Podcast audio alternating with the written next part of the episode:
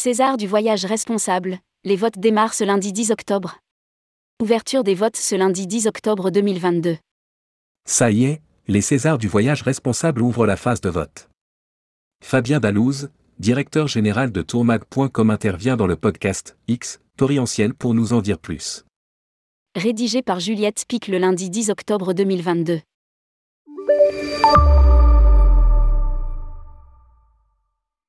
C'est le jour J, les Césars du voyage responsable entrent dans la phase de vote. Les candidats, nombreux, divers, sont désormais tout consultables sur la plateforme responsable.com. Ils seront aussi valorisés sur le site de tourmag.com, qui aura à cœur de présenter chacune des initiatives présentées pour amener l'éclairage le plus large possible. Nous souhaitons valoriser l'action des entreprises du tourisme. Explique Fabien Dalouse au micro de François Huet, animateur du podcast X, Perientiel. On a dit souvent qu'elle n'en faisait pas assez. Mais au final, quand on se penche sur l'ensemble des candidatures, on constate qu'au contraire, ce sont des entreprises très actives et très inventives dans la préservation de l'environnement et la réduction de l'empreinte carbone. Les Césars du voyage responsable ont pour mission de représenter toutes les catégories du tourisme. Le podcast sur Spotify. Visibilité, vitrine sur la plateforme des Césars du voyage responsable. Les candidats sont tout présents sur la plateforme dédiée, où ils ont créé une vitrine de leur projet, indiquant leur vision et proposant une action pour expliquer leur concept et leur approche du voyage responsable.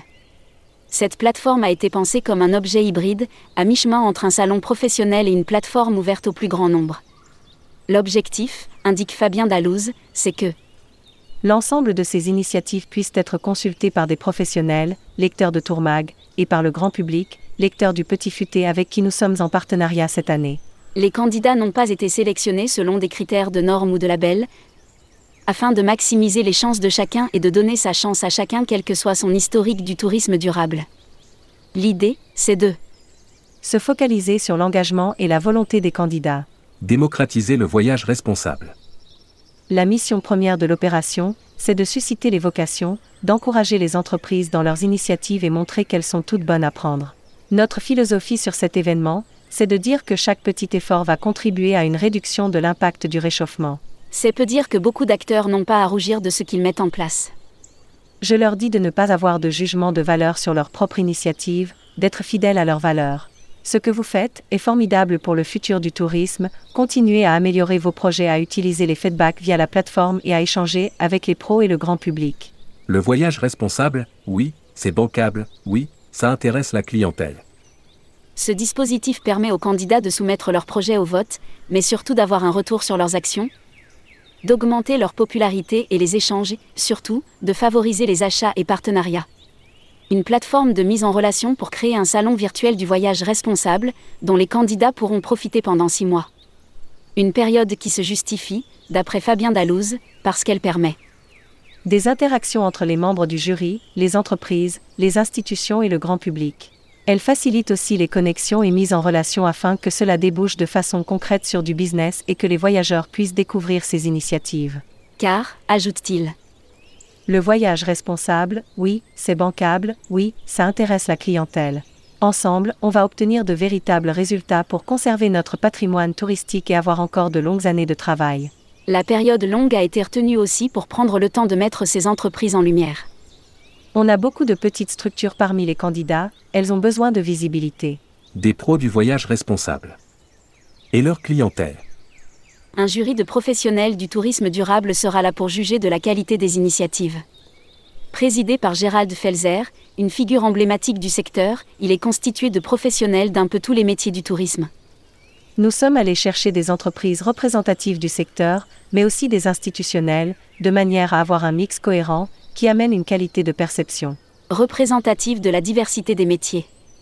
L'heure du choix est arrivée, les votes débutent aujourd'hui et le grand public est appelé à participer. Les entreprises candidates peuvent utiliser tous les moyens dont elles disposent pour valoriser leur candidature auprès de leur public et ce. Donner toutes les chances d'être visibles et de remporter les suffrages. À vos votes le podcast sur Deezer. X, Torientiel au micro. François Huet est créateur, producteur et animateur du podcast du tourisme positif, X, Perientiel. Il est aussi animateur de la fresque de l'économie circulaire, et qui fondateur du séminaire, R, Évolution du manager.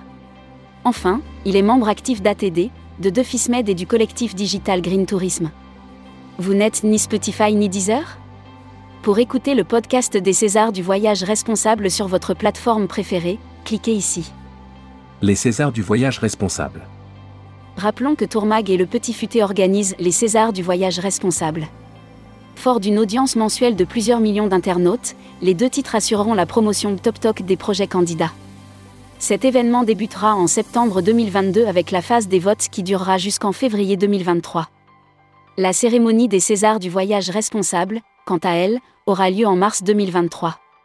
Si vous souhaitez candidater, prenez rendez-vous ci-dessous avec Fabien Dalouse, DG associé de tourmag.com à lire aussi. César du voyage responsable, il y a une urgence à agir dans notre métier.